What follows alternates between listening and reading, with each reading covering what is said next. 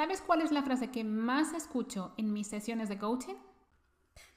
Pero es que yo no tengo tiempo. Si me dieran un euro por cada vez que he escuchado esta frase en las sesiones, ahora no estaría grabando este vídeo desde aquí, sino desde Maldivas. Cuando me dicen no tengo tiempo, normalmente lo que me quieren decir es no es mi prioridad. Plantéate si de verdad las cosas que dices que no haces porque no tienes tiempo son realmente importantes para ti, porque si lo son, encontrarás el tiempo.